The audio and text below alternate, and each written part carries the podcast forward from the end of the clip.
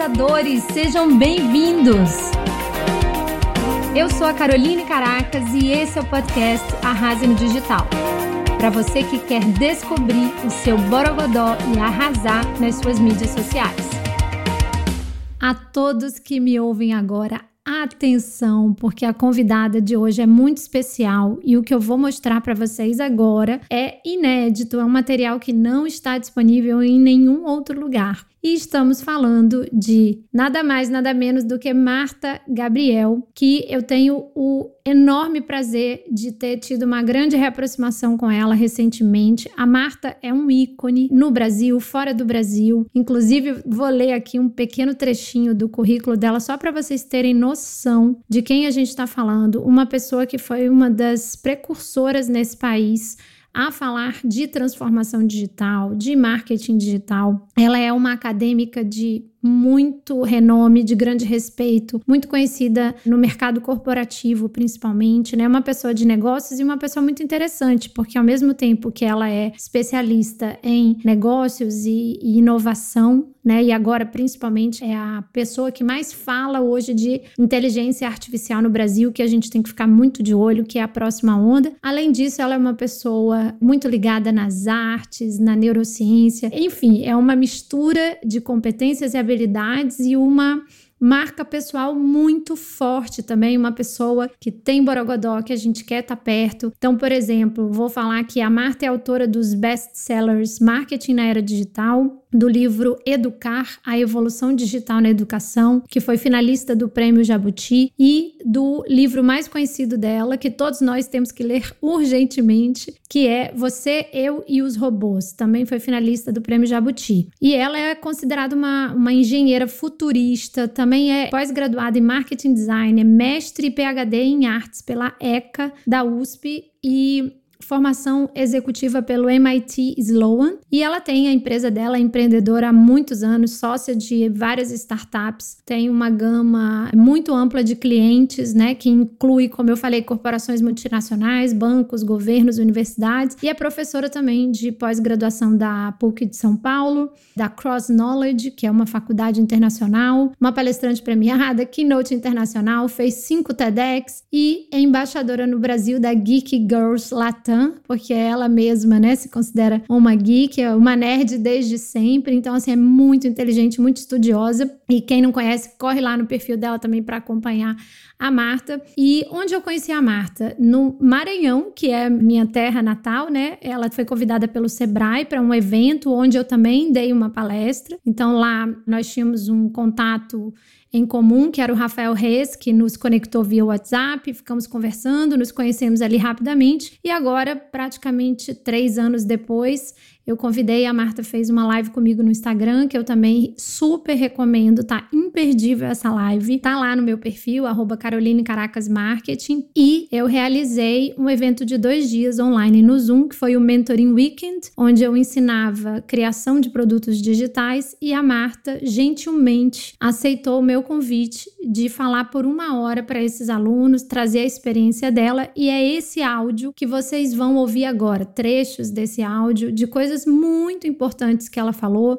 tanto sobre inovação, futuro, que são os temas de estudo dela, onde ela é uma grande referência e autoridade, mas também de marca pessoal, que foi uma coisa que a gente não combinou e me surpreendeu, porque ela chegou falando disso, super valorizando isso e dando exemplos muito claros de como ela trabalha a marca pessoal dela, quais são os limites, a coerência, o autoconhecimento e o quanto isso é importante para sustentabilidade do negócio. Então, a Marta é um grande exemplo a ser seguido porque entra tecnologia, sai tecnologia, mudam as gerações e ela tá aí, continua sendo uma figura muito forte, com muito trabalho, com muita demanda, muito requisitada e muito sucesso, muita autoridade, e ela atribui isso fortemente ao cuidado que ela tem tem com a marca pessoal e a valorização que ela tem, né, com esse aspecto do negócio, que é o branding pessoal. Portanto, sem mais delongas, já fiz aqui uma introdução para que vocês entendam de quem eu estou falando, né? Para fazer jus ao peso dessa convidada e estou muito agradecida porque realmente é uma pessoa que eu admiro muito e não queria ficar com esse áudio, com essa informação tão importante só para mim e, portanto, os alunos do Mentoring Weekend tiveram acesso e vocês vão ter acesso parcial agora a alguns trechos bem relevantes dessa conversa. Então, meu conselho é deem ouvidos e vamos nessa, vamos ouvir a Marta. Só para vocês terem uma ideia, quando eu lanço um livro, pode ser qualquer produto, né? Cara, o título é o capeta, porque até você chegar nessa clareza, eu vi vocês discutindo, né? Se as pessoas entenderam direito, e é isso que a Carol falou do nível de consciência. Eu lembro que o primeiro livro que eu lancei foi de marketing de busca, e ninguém sabia o que era marketing de busca. E as editoras queriam que eu escrevesse novas formas de você. Não, não, não é isso, não pode ser. Então, às vezes, para a gente achar o termo certo, no tom certo, que ao mesmo tempo ele seja claro, mas ele tenha o borogodó que a Carol fala, né? É muito difícil, gente, é muito difícil. Então, precisa mesmo desse exercício de falar com os outros, falar com o público, falar com o marido, com os filhos. Eu tenho um filho que é advogado, eu tenho uma filha que é engenheira, meu genro também é engenheiro. Então eu fico conversando aqui, às vezes o que é muito claro para um, para o outro não é. Aí eu fico vendo meu público, né, se está mais nichado, é um público mais amplo. E a outra coisa dos rebeldes, né, quando vocês falaram quem se sente assim, gente, eu sou um peixe fora d'água desde sempre. agora que a água gostou de mim, né, que o povo gosta de mim agora que eu tô velha. Mas eu passei minha vida inteira sendo aquela pessoa assim diferente. Eu era nerd quando ninguém queria ser meu amigo. Eu tocava música clássica, fazia ginástica olímpica. eu era totalmente assim desinteressada interessante para um adolescente, para um jovem. Aí eu encontrei a minha turma dos alcoólatras anônimos na faculdade só. Então aí lá eu achei, uau, todo mundo era igual a mim e assim aí a coisa a energia vai para frente, né? Então também isso de a gente achar parceiros certos eu tenho falado isso, é, eu sei que aqui é branding, é marca pessoal, né, focado no pessoal, e isso ajuda muito a gente, porque quando a gente não está encontrando as pessoas certas, a gente se sente fora da caixa, fora do. Aliás, a gente tem que estar na nossa caixa para a gente inovar, tá? Porque a gente tem que desenvolver as nossas forças, né? De vez em quando eu ainda me sinto, dependendo do ambiente que eu tô, eu me sinto deslocada. Eu falo, não é para mim, o que, eu estou fazendo aqui, né? Toda vez que eu penso assim, o que eu estou fazendo aqui, eu não estou na minha praia. Mas quando você começa a se cercar de pessoas que são parecidas com você no sentido de terem as mesmas aspirações e diferentes em termos de background, uau, aí a mágica acontece, que você acha a sua turma, você não se sente fora d'água, né? Você se sente na melhor água possível, e eu tenho feito isso. Então eu falo até startups, né? Eu sou sócia de algumas, quem é o parceiro certo, né? Quem é a pessoa certa que vai casar com você? Quando a gente faz doutorado, mestrado, qual é o orientador certo que vai casar com você? É tudo casamento, tá?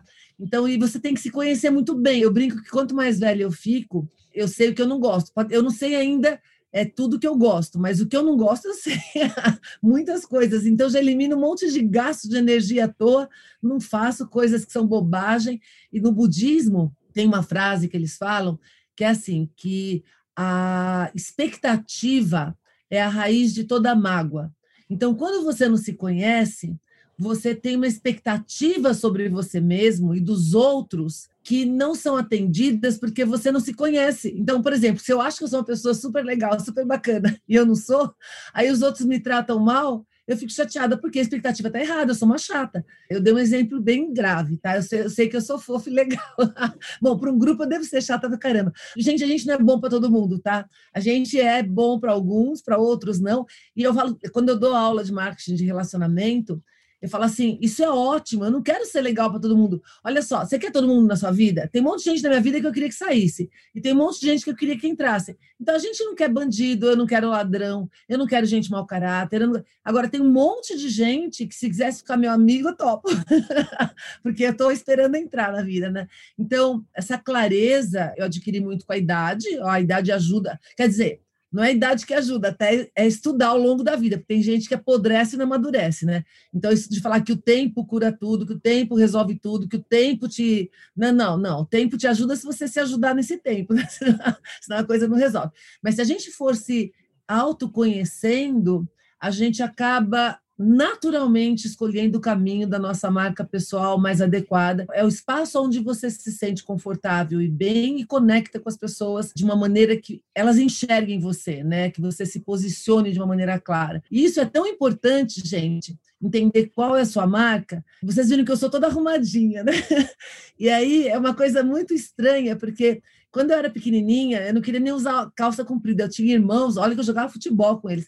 Eu queria sempre vestidinho, eu queria sempre estar arrumadinha. Aí quando eu entrei na faculdade de engenharia, Engenharia, o povo dá um foda-se para se arrumar, entendeu? Tanto que o pessoal achava que eu fazia humanas, que eu fazia outro curso. Aí o pessoal só me respeitava quando conversava comigo, porque daí né, completa a história. A mesma coisa acontece quando eu fui fazer artes. Quando eu fui fazer artes, aí ao contrário, o povo achava que eu era arrumadinha demais, quadradinha. Aí também, na minha defesa de mestrado, minha orientadora teve que me defender, porque ela ouve ela falar, né? Aí quando você fala, a coisa acontece. Então, assim, eu me sinto bem assim, não dá para ficar todo escrachado, achei ela vaiana, que nem os palestrantes fazem agora, entrar no palco. Eu vou me sentir insegura, eu vou me sentir mal. Então, essa aqui sou eu, e é a minha marca no mundo, ela vai expressar o que eu sou. Dentro de mim, eu sou assim. Eu adoro me arrumar, eu adoro fazer isso, eu adoro fazer aquilo. E não é que eu sou vaidosa, eu sou super prática, inclusive. Tem meia dúzia de coisas que combina, já sei o que é meu estilo. Minha filha até fica brava comigo, que ela fala assim: Mãe, você compra sempre as mesmas coisas. Vocês acreditam que eu já comprei duas vezes a mesma coisa na Privalha? Eu esqueci que tinha comprado. Aí eu comprei de novo. Ou seja, eu sou coerente com aquilo que realmente me, me caracteriza, né? Então, entender isso faz a gente se tornar único. Então, ao mesmo tempo que eu sou essa coisa arrumadinha, eu mexo com tecnologia profunda, eu mexo com artes, eu sou brincalhona, ao mesmo tempo sou séria. Eu, eu criei a minha voz. Aí eu acho que todo mundo acaba sendo sufocado em algum grau, em algum momento da sua vida, pela voz dos outros, né? Então, eu lembro que um dos cursos que eu fiz no MIT, teve uma parte de liderança, era neurociência aplicada para liderança, né? E a pessoa de liderança, ela falava que a gente tem vários fantasmas nas nossas vidas, que são as pessoas, a nossa educação, os pais, a educação básica. Então, por exemplo, se você teve uma educação muito rígida com relação ao horário, isso é um fantasma. Por quê? Ou você vai ficar rígido assim, cobrar isso quando você é pai também, gestor, você começa a cobrar dos outros, ou você vira um porra louca que não quer saber de horário, né?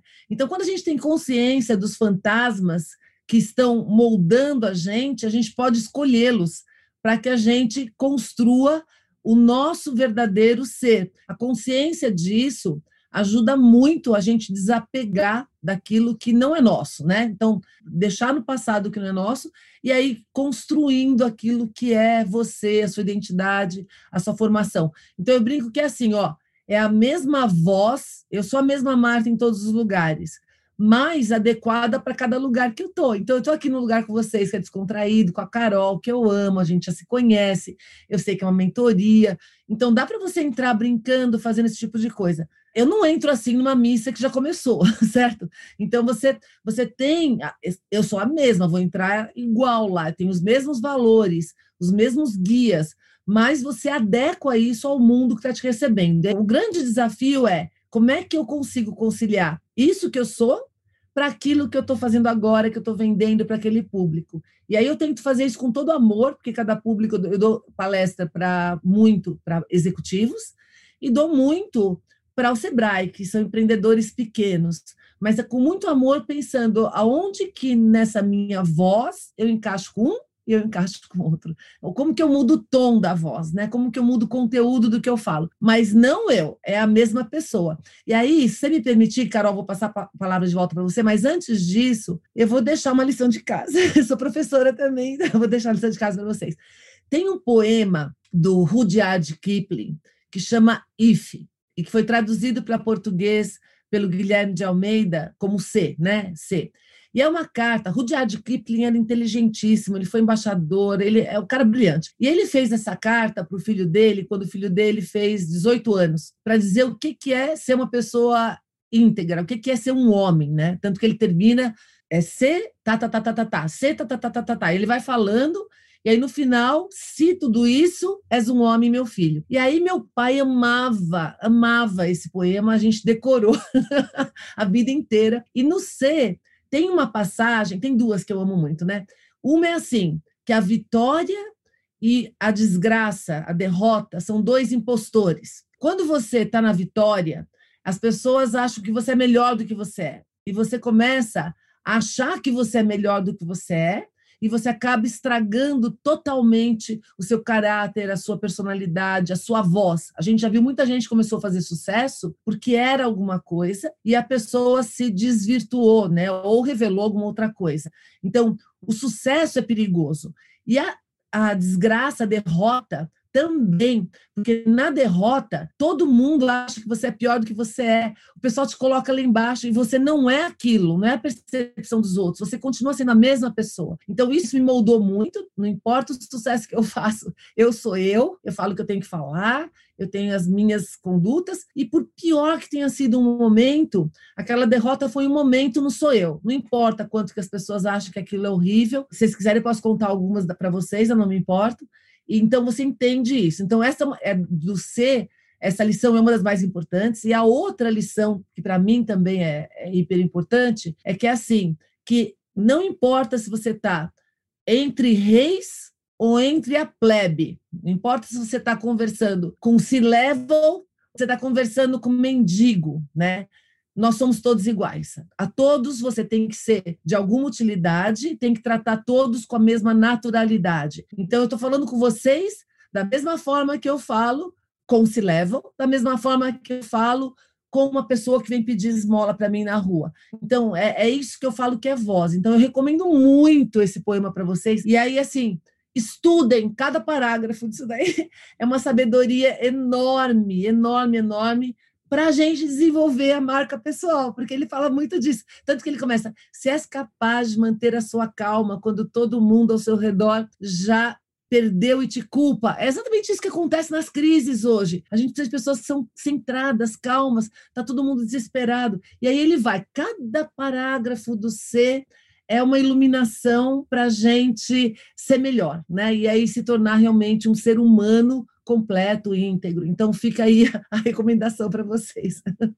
Eu não vou querer a palavra, não, Marta. Aqui é uma situação muito rara, gente. Olha, eu estou toda arrepiada. Eu tive a oportunidade de fazer uma palestra no mesmo lugar que a Marta. A gente se conheceu, depois a gente fez uma live e eu fiz o convite. Ela deu a honra de estar aqui. Assim, é um grande presente que eu que eu oferecendo para vocês e para mim, porque assim é um prazer e a cada vez que eu chego mais perto, eu quero conhecer mais a Marta, porque ela fala uma frase que é assim: se não for para transbordar, eu nem pingo. é isso, Marta? E é. você chegou aqui transbordando já, falando, abrindo. A gente não combinou o que ela ia falar. A gente está falando de produto digital e você veio trazer do seu coração o que você acha que é importante que a marca pessoal. Eu também não te pedi para falar disso. E assim, eu quero que você realmente. Você é uma pessoa que se mantém no mercado há anos, que se reinventou muitas vezes, que é essa pessoa maravilhosa, humilde, inteligentíssima, preparada, exigente, como as pessoas que estão aqui, né? Então, você, se puder falar um pouquinho assim da, da tua transição, que eu vejo que você era muito offline e você agora está mandando ver produto digital, curso online, palestra online, não sei o quê. Então, acho que vai ser rico para as pessoas também. E o resto eu vou pedir para vocês colocarem perguntas, porque assim eu vou dar oportunidade para vocês irem colocando e a gente conversando. E eu quero sim ouvir as derrotas. Pode ficar à vontade. Eu vou primeiro responder a primeira pergunta do online e offline, né? Gente, tudo na vida é uma questão de estratégia. Então, você imagina, eu sou uma das precursoras do online, trabalhei com tecnologia minha vida inteira. A gente fez Turma da Mônica durante 20 anos. A gente foi o primeiro site é, privado maior do Brasil, com um monte de prêmio. Só que acontece o seguinte: eu sou muito estratégica no sentido follow the money. Porque o que, que acontece? Eu, eu fiz doutorado, eu amo arte, gente. Eu já ganhei prêmio, já vendi trabalho de arte por uma grana enorme, trabalho de arte digital. Só que assim, não é sustentável. Então eu faço o tempo todo na minha carreira quais as coisas que eu sei, amo fazer e eu estudo muita coisa, e qual é a coisa que é necessária naquele momento que está dando mais dinheiro. Então, o que, que acontece? Quando eu comecei, por exemplo, marketing na era digital, falar sobre isso, o livro foi super sucesso assim imediato, 10 anos de, de best-seller, já tinha outros que eram na área mais nichada de marketing de busca, eu comecei a dar muita palestra minha carreira de palestrante, tanto que eu não pude fazer quase que mais nada só escrever livro e dar palestra, porque a relação de custo-benefício é fantástico, cara, não dá para comparar. Então, o que eu ganho hoje em uma hora de palestra não dá para comparar com nem com consultoria para grandes corporações. Se eu fosse cobrar o mesmo valor de hora, fica impraticável. Eu só consigo fazer isso porque eu criei uma marca forte com autoridade. E aí a minha agenda era tão lotada como é agora também, só que eu viajava. Então, imagina, agora eu estou fazendo três palestras por dia, mas eu não saio de casa, eu desligo uma e ligo a outra. Antes, isso para mim era uma logística de voos, assim, de distâncias enormes, inclusive no exterior. Eu já fiz duas no exterior esse ano, até a Carol está em Portugal agora, vou fazer o Digitox, a abertura do Digitox Portugal no dia 15 de dezembro. Eu não saio de casa. Então, o que está acontecendo? Agora eu tenho tempo, porque que esse plano de entrar no digital faz tempo, e até se a gente for compartilhador aqui, o que, que acontece? Eu tenho muito conteúdo, mas eu não quero ter uma agência de produção, de distribuição. Gente, conteúdo é rei, distribuição é rainha. Você fazer o que eu faço hoje é manter as minhas plataformas de mídias sociais, é, e faço isso há muitos anos muito bem, que eu sempre tive uma quantidade. Eu sou nichada, tá? Eu não tenho produto popular. Meu, meu produto é produto extremamente técnico, focado em áreas que são de inovação, etc. E eu tenho 75 mil seguidores na plataforma, 60 noutra, 50 noutra. Ou seja, a minha estratégia, onde eu gasto uma é, garantia, é mantendo a marca.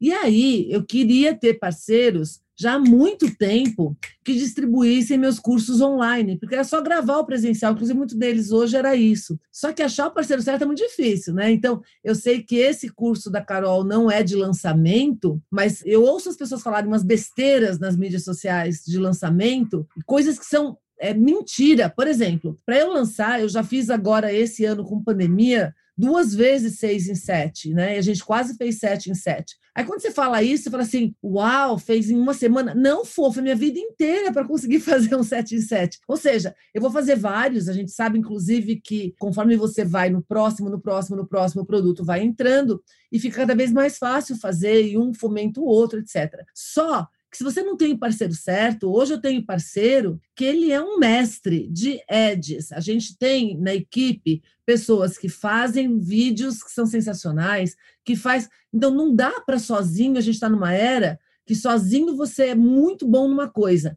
Mas nas outras, se você tentar, se eu tentasse eu fazer tudo isso, é tudo meia boca, e eu deixo de fazer aquilo que eu sou muito boa. E é onde eu ganho muito dinheiro. Então, estrategicamente, quando que eu fiz, que você está vendo agora, né, Carol, mais coisa entrando? Porque desde o final do ano passado, a gente já estava estruturando, já era plano, mas quando entrou a pandemia, deu tudo super certo para a coisa acontecer no online de uma forma muito mais natural, até porque aumentou a demanda do, do, do digital, né, do online e a parte dos cursos. E mesmo assim, gente, a gente faz muita estratégia, a gente refina a estratégia de forma ágil, para ver os caminhos que a gente tem que ajustar em função de concorrente que entra, mudança de mídia, que nem a Carol falou agora, Instagram, ele assim, baixou o engajamento fortemente. Você tem que investir mais se você quiser ter o engajamento que você tinha antes, tem que tentar mídias novas. Então, isso é estratégico e é contínuo. Então, ah, o que eu tenho feito, por que, que eu não desapareci do mercado? Né? E eu estou desde assim, do HTML 000. Antes disso, já trabalhava com tecnologias emergentes. As primeiras impressoras a laser, eu usava fazer fotolito para cliente que pagava uma fortuna para fazer aqueles fotolitos tradicionais. A gente já ganhava dinheiro aí também. Ou seja, eu sempre naveguei a tendências que a Carol falou do Oceano Azul, né? Aliás, é um livro que eu hiper recomendo. Eu sempre, quando o negócio já ficou aqui esgotado, minha empresa fez site para Maurício de Souza, HBO, para grandes corporações quando começou a ficar aquela concorrência, tem um monte de gente que faz site já, não quero mais fazer isso. Eu já estou navegando a próxima onda, tá? Que é a inovação em S. A hora que começa a estar tá muito lotado de gente em transformação digital, eu fui uma das primeiras a falar de transformação digital. Lotou? Eu estou falando de inteligência artificial. Inteligência artificial virou termo comum, eu vou falar da próxima coisa que as pessoas não sabem. Tá? Eu brinco que eu sou uma explicadora, né? Tá falando para Carol, ela falou que é, que é o termo que eles falam que é professora aí. Qual é a próxima coisa que eu vou fazer que eu vou realmente agregar valor no mercado de uma maneira que eu não tenha uma competição gigantesca. Aí, quando eu falo de inovação, tem uma curva de adoção da inovação que vocês podem achar na Wikipedia, que é assim: sempre tem um grupo de inovadores, depois tem um monte de gente, que é 80%, 90%, que fica na média, e sempre tem os que ficam atrás, não importa o que você faça, eles não vão, né? E aí, o que, que eu faço? Eu gasto toda a minha energia nessa ponta aqui. De noite, tudo que eu faço, eu estou pensando em algum grau na dimensão do meu trabalho. Tanto que o povo que mora comigo, eh, meu marido fala que ele não dorme comigo, ele dorme contra mim, tá? Só para vocês terem uma ideia. Porque se eu tiver uma ideia à noite, eu tenho que discutir, eu acordo ele para conversar. E eu tenho um caderninho ali para anotar, tem que ser um santo, gente. Aí eu falo assim, ó, é, estar ao meu lado não é fácil, mas é uma honra, certo? Ele concorda, então tá tudo bem. eu tô sempre o tempo todo, às vezes eu tô assistindo uma série, sei lá, e aí passa alguma coisa no meu Instagram que tem uma live acontecendo. Se é uma live que me interessa, do assunto que me interessa, ou alguém que eu quero comparar, eu paro o que eu estou fazendo e ele é um fofo, ele para, tá bom, vai fazer outra coisa, deixa eu assistir aquilo, aí eu venho. Então, minha cabeça é assim o tempo todo. Então, você cria uma mentalidade, um mindset que está focado especificamente naquilo que interessa para mim. O resto, eu não sei nada e não quero saber, tenho raiva. Não, eu adoro quem sabe, porque quem sabe me ajuda, né? Então, o resto, eu não sei cozinhar, eu não entendo nada de vinho, eu não vejo um monte de coisa que todo mundo vê. Eu não, nada, e não me interessa, eu não gasto meu cérebro com isso. Eu, assim, quando a pessoa vem oferecer para mim, ah, mas você não quer aprender? Não, não quero. eu sei o que eu quero aprender, eu sei o que eu gosto. Quer ver uma coisa que eu quero aprender? Eu quero muito, muito, muito aprender a sapatear. Eu não vou morrer sem sapatear, tá? Minha, minha filha sapateava quando ela era pequena. Por que, que eu quero? Eu tenho, eu tenho explicação para tudo, tá? Alguém sapateia? É fantástico. Além de ser lindo, você tem que coordenar muito o cérebro com as batidas do pé. É dificílimo. É que nem bateria, tá? Bateria é outra coisa sensacional. Bateria, você tem que ter movimento físico, é diferente do piano. Eu toquei piano muitos anos, tá? Então, eu toquei piano, jogava tênis, fazia ginástica olímpica, mas bateria você tem que ter uma coordenação junto com a música que mexe com várias dimensões do seu cérebro. E o sapateado também, só que o sapateado mexe com mais coisas, né? Então eu sei exatamente o que eu quero aprender e por que, que eu quero aprender, e o que eu não quero aprender, não faço menor questão, e eu me cerco de pessoas maravilhosas que sabem fazer isso. Então também, ó, é, é esse direcionamento que faz com que hoje 90% do que eu faço eu adoro, eu ainda faço 10% do que eu não gosto, lógico, você não pode, não tem mundo perfeito, tá, fofos? Desculpa. Se você trabalhar muito bem a vida inteira, você vai chegar na minha idade louca, que nem eu assim, feliz, etc. Mas tem 10% que você ainda vai ter que fazer de coisas que eu não gosto. Quando eu comecei a carreira, era 50-50. Eu tinha que fazer coisas que eu não gostava. E aí, quando você faz, eu tenho muito essa comparação, porque quando você faz coisas que você não gosta, pesa, pesa muito. Eu, eu, eu não, você não dorme, parece que está carregando pedra. E quando você faz coisa que você gosta, você tem que tomar até cuidado, porque eu já infartei, né? Você faz tanto, tanto, tanto, você se lambuza tanto, que você não sente o cansaço, né? Chega uma hora que o corpo está querendo parar e você está querendo continuar. Então, é disso que eu estou falando, fazer a vida valer a pena que é aquilo. Se não é para transbordar, eu nem pingo, né? Então, isso é muito eu a vida inteira, e aí eu vou navegando as ondas, não importa qual que vem. Eu falo que a gente tem que estar. Tá, educação é isso para os filhos, é estar tá preparado para a próxima. Eu não sei o que, que vai vir, mas está preparado para a próxima. E de fracasso, eu vou contar para vocês dois. Dois fracassos, assim, que são coisas que, só de lembrar, eu morro de vergonha. A sorte que eu tenho é, parceiros muito legais. A Local Web é minha parceira há muitos anos, eles me patrocinam, inclusive, para congressos no exterior.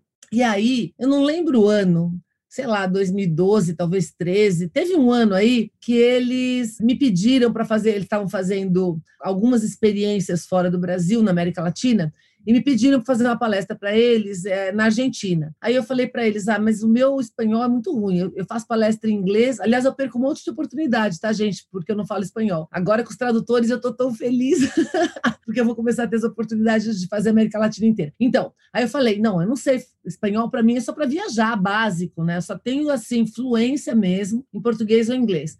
Aí eles falaram: não, mas pode fazer em português que o pessoal entende. Gente, a hora que eu subi no palco, sorte que eu traduzi os slides para espanhol. Sabe que é você olhar para caras de interrogação o tempo todo? Aí eu comecei a ficar nervosa. Olha que eu sou tarimbada, hein? Eu comecei a ficar nervosa, meu cérebro não funcionava direito mais. Aí eu comecei a falar um portunhol, a cara do pessoal ficou pior ainda. Aí eu comecei a falar inglês, aí piorou mais ainda. Olha, eu, até hoje eu lembro daquela sensação no palco, é, eu me sentindo assim, hiper mega blaster, envergonhada. A hora que acabou, eu cheguei pro pessoal da Local Web e falei assim: gente, desculpa, que furo. Eles são tão bonzinhos, bonzinhos, porque eu sei quando foi mal, tá? Foi mal, foi mal mesmo. E eles, não, Marta, imagina, ninguém nem percebeu, deu tudo certo, eu tenho certeza que eles vão amar. Não, não, não, tenho certeza que eles não amaram. Foi horrível, horrível, horrível. Foi uma experiência ruim. Eu, como palestrante, fui péssima naquele dia, tenho certeza absoluta disso.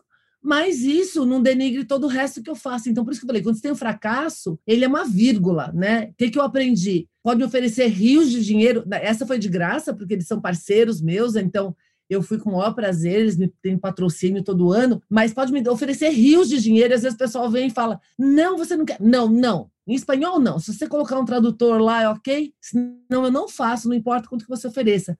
Então, quando você entende o fracasso, para ele te dar feedback, para você aprender o que você não pode fazer, é ótimo. E o outro foi uma vez também que me contrataram para fazer uma palestra no interior da Bahia, logo depois que eu lancei o livro Educar, para a rede pública de professores.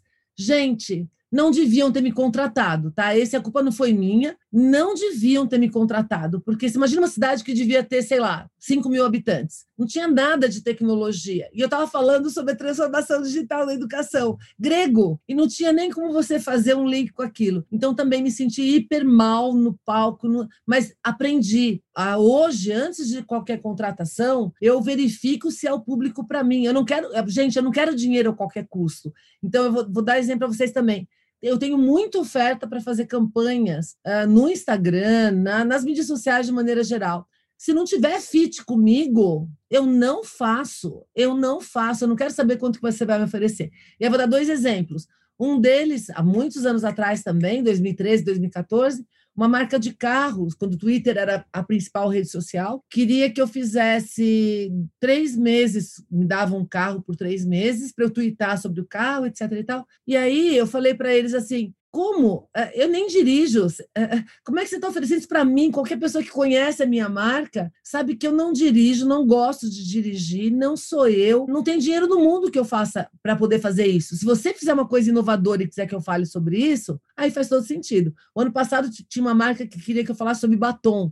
Gente, faz um batom com nanotecnologia que eu falo, senão não vou falar de batom. Então já quiseram que eu falasse de comida. Quem me conhece sabe que eu não cozinho, não sei nada de comida. Então, perceba, se não tiver fit, teve uma outra que era uma grande marca de tecnologia, queria que eu fosse embaixadora da marca. Aí eu falei para eles: como que eu posso ser embaixadora da sua marca se eu não posso falar das outras? Eu perdi toda a minha identidade. A minha, a minha grande marca é que eu sou chapa branca. Eu posso falar o que eu quero. Eu, como Marta Gabriel, eu posso analisar o mercado tecnicamente, se a cloud A, B, C ou D, inteligência artificial A, B, C ou D, eu posso falar o que eu quero. Agora, se eu sou embaixadora de uma marca, a minha marca foi comprada. Então, não, não, tem dinheiro no mundo que valha mais do que a minha marca. Então, eu, eu ia perder a minha identidade. Então, percebam, né? Eu, eu, contei alguns fracassos, contei alguns casos onde eu não aceito de jeito nenhum, e tem outros que é uma delícia, né? Quando a pessoa me contrata e é para mim, eu falo: Uau, tá perfeito, eu quero fazer isso, já vou, né? Enfiando o pé na porta. saiu uma pergunta aqui do Fernando, que está mais para cima, que eu acho interessante é, a gente esclarecer, né? Que cada caso é um caso. A Marta trabalha com inovação, então ela falou do early adopter, tem tudo a ver com o nicho dela. E ele está perguntando se você acha que então o grande lance é, por exemplo, aqui nesse Mentoring Weekend que a gente está falando sobre a criação de um produto digital. As pessoas que estão aqui estão interessadas em criar o seu primeiro curso online. Então, ele está perguntando: a gente então vai para cima dos early adopters? Qual é a sua opinião? Não, ó.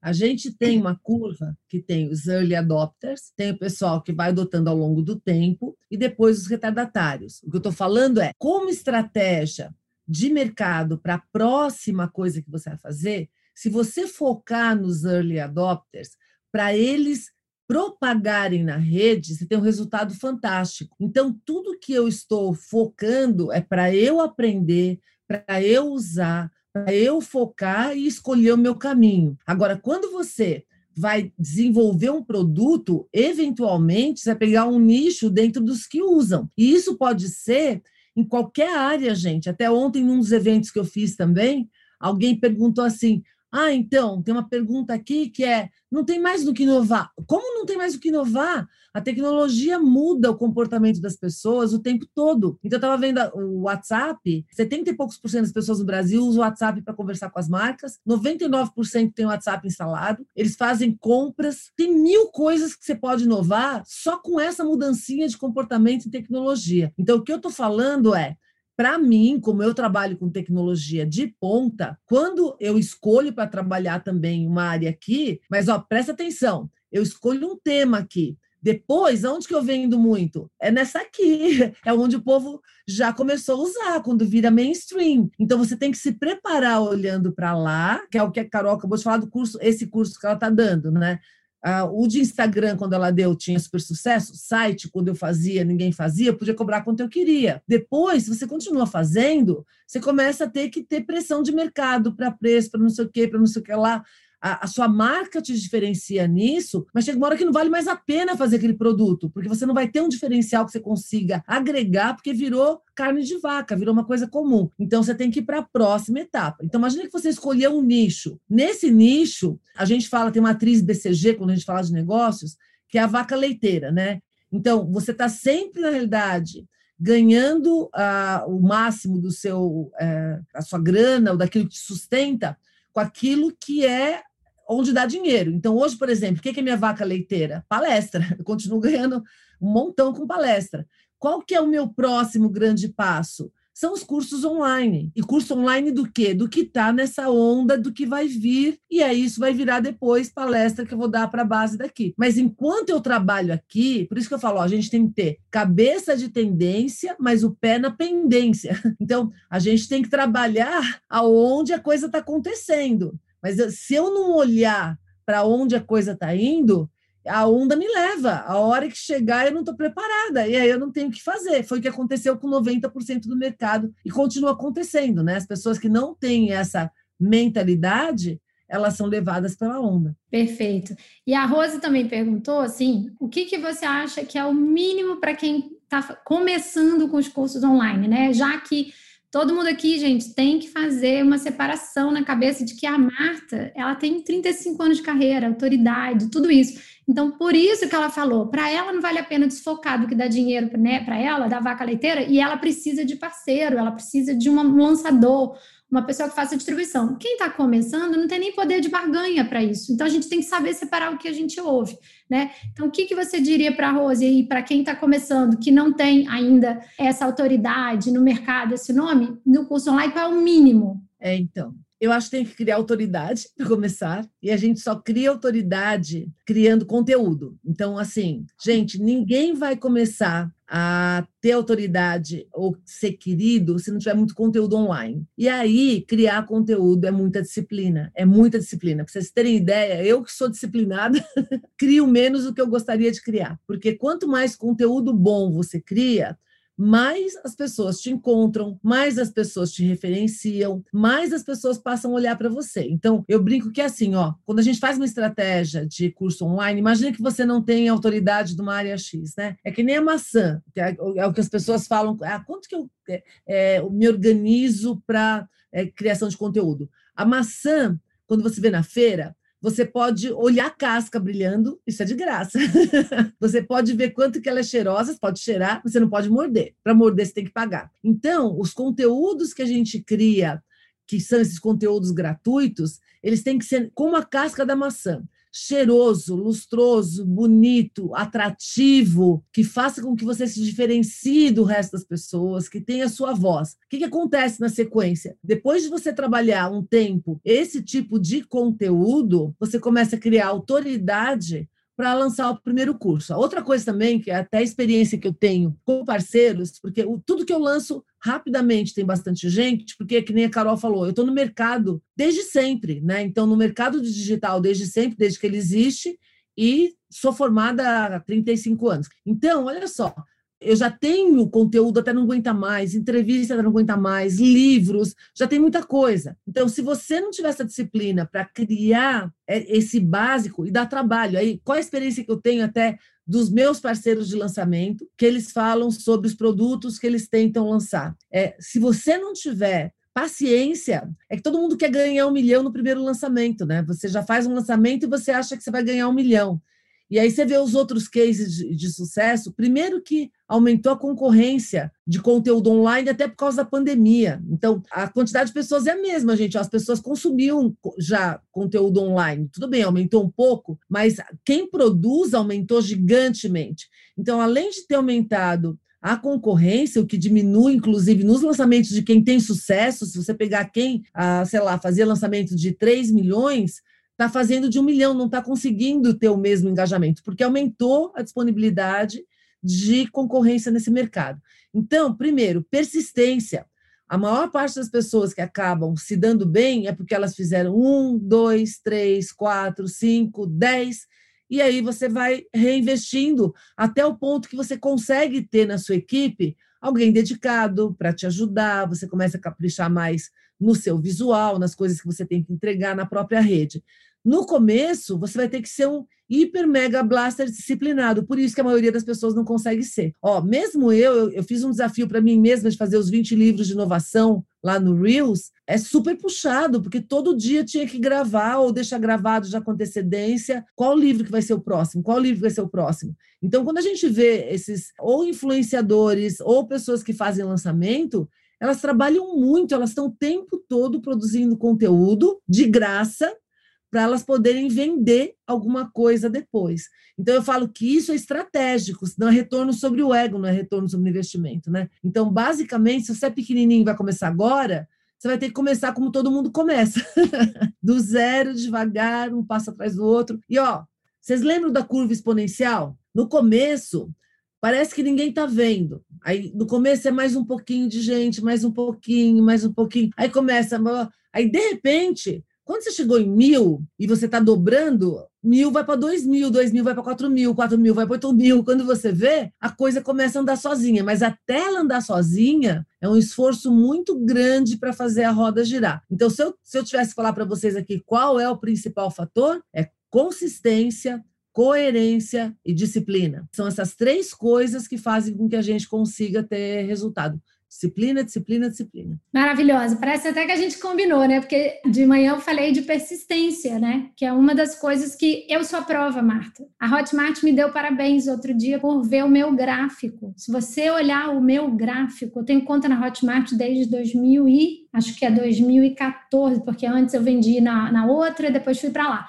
Quando olha a curva, é pura persistência, mas de repente fez assim, entendeu? Exponencial. Então o que que acontece? Eu não parei, eu não desisti, eu lancei, eu já lancei mais de 10 produtos, eu já descontinuei coisa. Tanto que eu tô aqui hoje, eu tô conseguindo mentorar, por exemplo, nichos muito diferentes, porque eu tenho seis anos de visão de mercado, né? Fazendo coisas diferentes. Então é isso que, que a Marta falou, gente. Assim, é para resilientes, eu não vou mentir, tá? Mas eu acho que todo mundo tem condição. Então, a Andrea perguntou se tem algum assunto que a Marta acredita que não sairá de moda ou algum nicho. Assunto que não sai de moda, dores humanas. Gente, ó, dinheiro é dor humana. Às vezes, quando o pessoal vem para mim e fala assim, ah, eu fiz muito sucesso lançando um curso, blá, blá, blá, money, money não sai de moda. Todas as coisas têm a ver com amor, não sai de moda. Três coisas que o nosso cérebro faz, só, o tempo todo. Todo o resto que ele faz é para a gente conseguir três coisas: é aumentar o prazer, diminuir a dor e economizar energia. então, o que, que não vai sair de moda? Tudo que tiver nessas três categorias. Então, quando a gente fala de qualquer produto que faça sucesso hoje, ele está tentando resolver alguma dessas categorias. Por exemplo, o Waze, ele economiza energia ele te dá prazer porque ele faz você chegar mais rápido. E ele diminui a dor da frustração de você ficar no trânsito. Perfeito, é um produto killer. Então, qualquer coisa que você se encaixe nesse ramo, você consegue sucesso sempre, não tem como não ter sucesso. Qual é o problema? As pessoas se apegam aos produtos e não às dores e prazeres e economizar energia. Então, por exemplo, uma coisa que economizava energia no século XVIII quer andar a cavalo, não economiza energia no século XX, que é andar de carro. então, você não pode se apegar aos produtos, você tem que se apegar ao conceito, ao propósito. Então, por exemplo, o que eu ensinava 10 anos atrás, que trazia prazer e eliminava dor, não serve para mais nada agora. Então, agora tem que ensinar outra coisa. A dor do cara de negócios hoje, do executivo que me contrata, não é a dor do passado. Então, perceba, eu resolvo os mesmos problemas, mas com dores diferentes. então, a gente, desde o início da história da humanidade, a gente resolve os mesmos problemas, que é sobreviver, tentar ser feliz e gastar o mínimo de energia possível nesse processo. Isso sempre faz sucesso. É isso que você tem que perguntar. Será que o seu produto ainda está resolvendo alguma dor? Desapega, foi o que a Carol falou. Joga fora, deixa para lá. Gente, tem livro meu que eu falei, não quero relançar é livro de marketing de busca, naquele momento era legal para mim fazer aquilo. Agora não, eu estou numa outra. É, é, você vai navegando as dores de acordo com que elas vão acontecendo, mas é sempre resolver a mesma coisa. Eu resolvo o problema de negócios. Eu me posiciono como negócios. Não discuto política, não discuto religião, não discuto moda, não é meu assunto. Não vou falar sobre isso. E essas dores mapeadinhas ali, ó. E aí não sai de moda. Não sai de é, moda. Ó, a gente falou tudo isso e eu ainda botei no chat aqui. Não combinei com ela. E ela está repetindo. Fala o tempo todo da questão aqui de pergunta-problema. Qual é o problema que o curso vai resolver, independente da ferramenta, de qual é o processo, do que, que você vai botar lá dentro, se é, se é 20 ferramentas, uma ferramenta, uma coisa, então tem que focar no problema. Vou correr aqui porque tem pergunta interessante. A Bruna falou aqui: qual é a principal sugestão que você daria a uma empresa de quatro anos que está crescendo em produtos digitais, que é o caso deles, que são meus clientes, tá?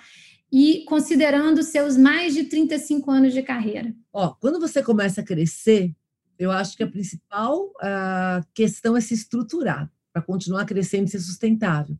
Porque eu já vi muita empresa começar a crescer e se perde no crescimento. Por isso que quando as startups começam a atingir um certo ponto, elas param um pouco, repensam, fazem branding, analisam os caminhos, porque é fácil você perder essência, né? Eu sou muito amiga do Kiso, que é meu sócio no marketing na área digital, e ele é fundador da MLabs. E eles cresceram muito, que durante a pandemia, inclusive, a Stone passou a ser investidora deles também, que é um unicórnio, né? E aí cresceram muito para 130 pessoas, 120 pessoas, e contrataram muita gente durante a pandemia. E a preocupação é como que você mantém a cultura corporativa. Se você ouvir palestra do João Pedro da Hotmart, falando sobre como que eles mantêm a cultura corporativa continuar dando certo, é muito difícil, porque quando entram pessoas novas, você tem que engajar no mesmo grau. A outra coisa também não é só a questão da cultura e das pessoas, novos processos, para que você continue mantendo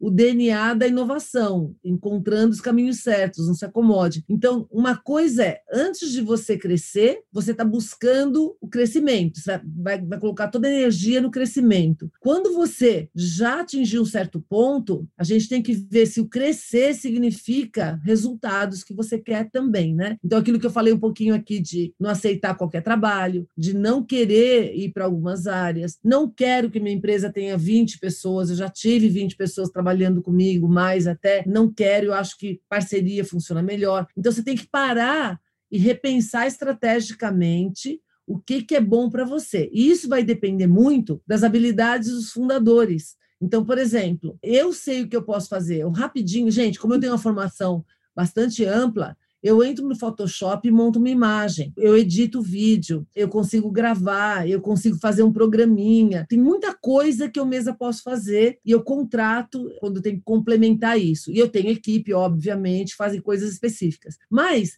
imagina que eu não soubesse nada de design. Então, nessa área, eu precisaria de uma ajuda maior. Então, imagina que eu não sei nada, que nem eu falei, de lançamento, eu não quero gastar minha energia para fazer os lançamentos, né? Eu não quero gastar minha energia ficar controlando anúncio dia e noite. Então, de novo, cada um de vocês vai ter que ver, e aí quem está crescendo tem que ver o que, que a gente tem em house, o que, que a gente tem de expertise em house que a gente pode continuar fazendo, o que, que eu vou ter que contratar ou fazer parceria para eu continuar tendo um crescimento sustentável. E quando eu falo sustentável, é da vida pessoal também, né? Então, se a gente for falar de marca pessoal é o que, que você quer para você. Eu tenho muito claro o que, que eu quero para mim. Então, por exemplo, nos momentos que meus filhos eram pequenos, eu tinha certeza que a prioridade número um era eles. Eu fui fazendo outras coisas conforme eles foram crescendo também, né? Agora que eu já estou com a vida resolvida, meus filhos já têm carreira de sucesso, tá tudo em ordem. Eu trabalho que nem uma louca, por quê? Porque eu amo aquilo que eu faço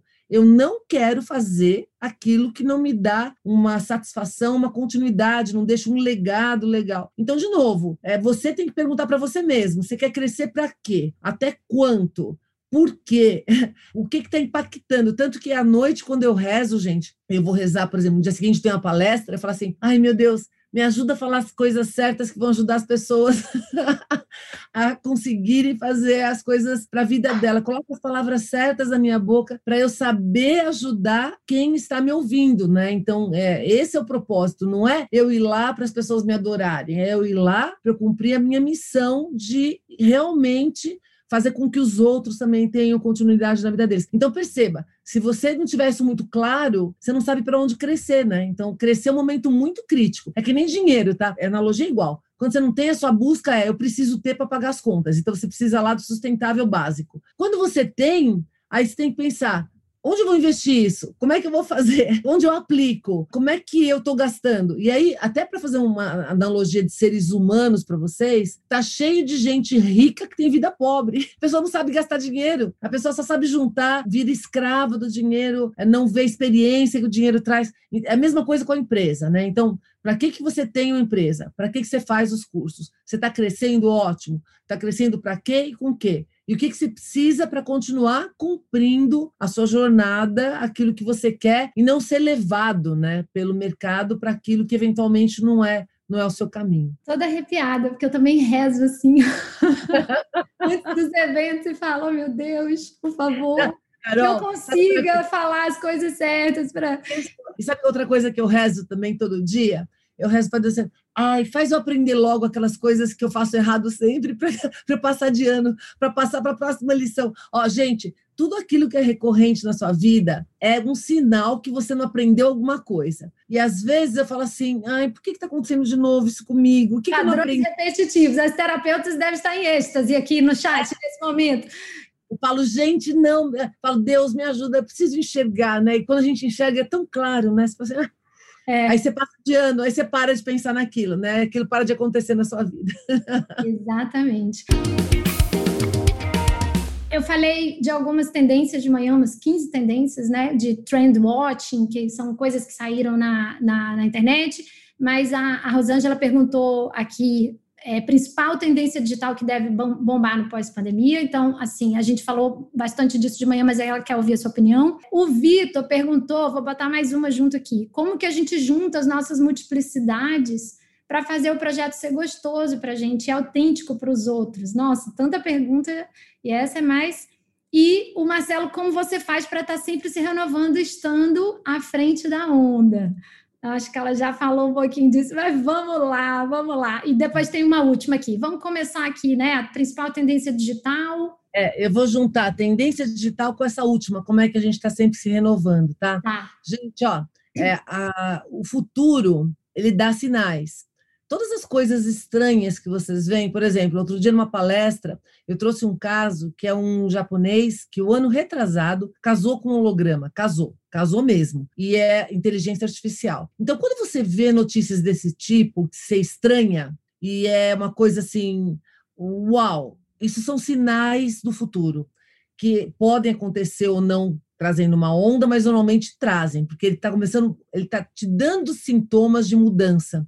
Então, como é que a gente. Tanto que eu brinco que a minha primeira live foi em 2007, no Second Life, fazendo palestra nos Estados Unidos. Então, isso lá era uma sementinha do que está acontecendo agora a todo vapor. Então, se você for uma pessoa atenta a sinais na sua área, tudo que você estranhar, aquilo você tem que estudar e tem que dar uma olhada. Eu nasci assim, tá? Então, graças a Deus, né? não sei se é uma maldição ou se é uma benção, mas eu ouço às vezes alguma. Eu lembro quando eu ouvia pela primeira vez a palavra webmaster. Eu falei, o que, que é isso? Essa pessoa faz tudo isso na internet? Eu falei, você é web, webmaster. Eu lembro a primeira vez que eu vi uma palestra internacional a, a, aqui no Brasil, eu acho, e o cara estava falando alguma coisa que eu sabia muito mais que ele. Eu, eu olhei e falei, esse cara está aqui no Brasil falando isso, então eu posso lá para o país dele falar isso. Então, são sinais na sua vida que vão acontecendo, e esses sinais vão te mostrando as tendências na sua área. A minha área, né, negócios digital, então tem essas, eh, essa coisa toda.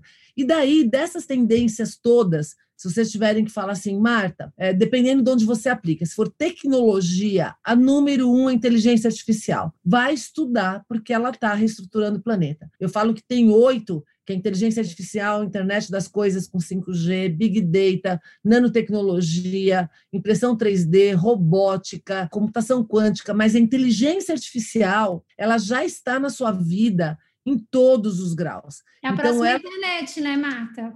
Equivalente ou pior, porque ela vem mais rápido e ela muda a vida da gente num grau que é realmente em todas as dimensões que vocês possam imaginar, inclusive nosso cérebro, transhumanismo. Leiam você os robôs que vocês vão entender, porque nesse livro eu escrevi com meu coração para explicar isso. Já faz né, dois, três anos que eu escrevi sobre isso. E estou falando disso já há 10, 15 anos, né? Então a gente já vem com essa onda. Então, para eu estar tá sempre antenada, o que, que eu faço? Eu presto muita atenção nas coisas que estão acontecendo o tempo todo, aquilo que eu falei, e eu também estudo muito, eu leio muito, eu vejo quem são as pessoas que estão falando disso no mundo, eu vejo relatórios de Instituto de Futurismo. Quando você fala do Trend é um deles. Tem Gartner, tem McKinsey, tem Deloitte, tem é, eh, BCG, tem uh, Accenture, tem um monte. Então, se a gente prestar atenção, Gartner, né, que faz palestras para eles, Forrester, se a gente prestar atenção, isso é minha área, tá? E você vai ver na sua, a gente começa a enxergar esses cenários futuros, tanto positivos quanto negativos, né? Então é dessa maneira que eu consigo estar tá sempre vendo o que é a próxima coisa. Por isso que fui fazer curso de futurismo para me certificar entender todos os métodos, tem método para isso. Se você quiser fazer de uma maneira mais oficial, que aí eu não recomendo para todo mundo, é melhor você olhar os resultados dos relatórios. Mas como eu trabalho com grandes corporações, se você quiser fazer um estudo de qual é o futuro da plantação de milho no Mato Grosso, dá para fazer se você tiver metodologia, entendeu? Porque aí não vai ter uma pesquisa global que fale sobre isso. Então você pode você fazer especificamente. É isso que os futuristas fazem, né? E só para fechar essa palestra incrível, que não queremos que acabe, mas vamos seguir, né? Ah, tem duas perguntas para fechar, tá? Então, uma é a questão, o Vitor falou como juntar essas multiplicidades, né? Que eu acho que isso é uma dificuldade. Você é uma pessoa multipotencial, claramente, né? Você vai da arte, a tecnologia, a mestrado em artes e tudo isso, e você junta muitas coisas, isso é muito legal para fazer o projeto ser gostoso para a gente e autêntico para os outros. E a outra coisa é que aí já é uma pergunta mais específica que depois eu posso ajudar, Mariana, que é Marta, dar muito conteúdo de graça faz perder o valor do produto final? Essa é uma crença, uma objeção clássica que a gente recebe, tá? Mas a gente quer ouvir a tua visão nisso daí. Então, do, do conteúdo de graça tem um limite para você dar, e aí vai depender também de quem é seu público, né? Porque tem gente, quando a gente fala dos MOOC, você sabe o que é MOOC, né? Que, é que são aquele, aquelas plataformas de educação gratuita, e muita gente se inscreve e muita gente não termina, porque tem gente que não quer ser expert naquilo, a pessoa só quer dar uma. Uh, conhecer um pouco o assunto. Então, o que, que vai acontecer? Do funil, vai ter muita gente que só quer entender um pouco mais. Então, se você der, entregar todo o ouro antes, o que, que vai acontecer? A pessoa está satisfeita, ela não vai entrar no seu funil. Então, a regra que eu dou é: pode dar muito, muito, muito conteúdo antes, mas só de o quê? O porquê você só dá quando é pago. o porquê e o como, o fazer, né? Então, o antes é você dar o quê? O quê? O quê? O quê? Pode dar um milhão de o quê? Um milhão de tendências, um milhão de o que vai acontecer, um milhão de por que, isso, aquilo, aquilo, mas como fazer aquilo ali e o porquê que você faz aquilo ali é só no pago. Então, não é quantidade, é direcionamento do conteúdo. E aí, lembrando, qual é a quantidade de pessoas que querem saber o como? Às vezes não é tão grande. Então, também isso é aquilo que a gente falou de dimensionamento de demanda, né? Quando a gente fala de marketing, uma coisa é interesse geral pelo tema. Por exemplo, todos vocês aí podem estar interessados em inteligência artificial. Quantos de vocês querem fazer um curso de machine learning? então, os comos nem sempre todo mundo quer saber. Você vai ter que dimensionar isso analisando o seu mercado. Outra coisa, às vezes a gente não tem número de mercado. Faz um teste fofo. É só você pegar, colocar, ver quantas pessoas se inscreveram, faz aí uma live de graça, faz um, um formuláriozinho de alguma coisa que você vai dar, você vai conseguir entender como é que está a demanda, tanto para o que, e depois vai ver quanto que converte. Se você tiver uma atração gigante no que e pouca conversão para a, a, a parte paga, tem alguma coisa errada aí. Pode ser as pessoas não estão interessadas no como, pode ser, porque às vezes elas não estão, só está naquela casquinha, ou você não está sabendo conduzir para o como. Então, de novo, tem que analisar se o problema é o produto, a forma como está fazendo, a demanda, se é o time. Então, é, é muito específico, vai depender do que você está fazendo em qual momento. Gente, não tem fórmula pronta de mercado. O mercado muda o tempo todo. Os lançamentos mudaram muito ao longo do tempo, continuam mudando, porque as pessoas mudam e muda a concorrência. Então, a única forma que eu conheço de fazer coisa nova é testando. é no movimento e no campo que as coisas se clareiam, não tem como, né? Você faz boas hipóteses, que é o que a gente está fazendo hoje aqui, por exemplo. Eu fiz muito exercício, muita coisa para a gente tentar identificar os problemas, as dores, o público que você quer servir, beleza. Agora, se não for lá e convocar um Zoom, por exemplo, foi uma ideia que eu dei que é muito fácil hoje faz uma apresentação para resolver uma dor e convoca todo mundo no Zoom, né? Lá você tem a oportunidade de fazer o teu pitch de vendas e ver, testar. Os famosos webinários sementes, que era mais complicado, hoje você chama todo mundo no Zoom e as pessoas assim, vêm. É? Né? Essa validação de MVP com muito mais facilidade hoje em dia. Não, e dá para fazer lançamentinho semente só com público o público perto, já dá para você sentir com esse público que está ao seu redor circulando. Com isso, você ajusta o produto para ir para o próximo grau, para depois, quando você. Gente, ó, eu tenho um mantra que eu uso em tudo quanto é curso meu. Eu estou falando de, de, da área de tecnologia, mas vale para tudo. É estruturar, automatizar, escalar. Então, quando a gente faz o semente, é estruturar. Quando eu estou testando o mercado, estou estruturando. Quando eu estou me organizando para dar aqui. Aí eu automatizo. O automatiza, ele vai tirar todas as discrepâncias e incoerências que tiver, porque se você não conseguir automatizar, é porque tem algo errado no seu mecanismo. E a hora que você conseguiu ajustar e refinou para automatizar, escalar é fácil. É, que é o que a gente e, tem tá muito, e o problema é que tem muita gente já chegando querendo escalar, né? E sem fazer essa pesquisa de mercado, esse literalmente chão de fábrica, né? Que é o que eu falo para as pessoas, que é o que eu estou fazendo há muitos anos, né? Esse chão de fábrica, eu já tenho produtos rentáveis há muito tempo, mas se você olhar a escala, ela começou há um ano e meio, né? Um ano mais ou menos, que teve uma, realmente uma grande escala. Deixa eu responder uma tá. que foi juntar múltiplas, isso, né? Isso, isso, é verdade. É, então, gente, ó, mesmo que eu não use todas elas em tudo que eu faço, eu continuo tendo prazer fazendo, mesmo que eu não esteja vendendo. então, por exemplo, Ótima tem coisa de arte é, tem muita coisa de arte que eu amo, que eu adoro. Eu, eu fico tranquilamente três dias dentro de um museu na felicidade, tá? Meu marido não, mas eu fico. Agora, não estou falando nada de arte para ninguém, porque as pessoas. A semana, a semana que vem vou ser entrevistada num evento gigante de inteligência artificial sobre arte e inteligência artificial. Então, ela fica ali latente, você continua sendo feliz com aquilo. Tem um monte de coisa que eu faço que não é para os outros, é para mim. Eventualmente, aquilo contribui para a experiência dos outros ser legal, e algumas dessas coisas eu entrego para o público de acordo com o que é o interesse dele, né? Então, é esse ajuste de torneirinha daqui para lá que eu faço o tempo todo, e acaba dando super certo, né? Então, conhecendo o público. E aí, gente, eu espero que você tenha gostado dos insights desse bate-papo com a Marta Gabriel. Para mim foi incrível, o feedback dos alunos também está chegando até hoje, as pessoas estão encantadas, mas o mais importante é a gente refletir sobre todos esses pontos. Se você teve algum insight muito importante, quer deixar um feedback para mim ou para Marta, corre lá no nosso direct do Instagram que a gente vai te responder e vai ser muito bom saber que você ouviu no podcast e que isso fez diferença na sua vida. Então a gente se vê no próximo episódio. E eu tenho um lembrete para você que está me ouvindo. Se você está no Spotify, não esquece de seguir o podcast para receber os novos episódios. Se você prefere o Apple Podcasts, você vai assinar e não esquece também de deixar uma estrelinha, de comentar isso me ajuda a ampliar o alcance desse podcast. E eu tô lá no Instagram, arroba ou ainda você pode visitar o meu site carolinecaracas.com.br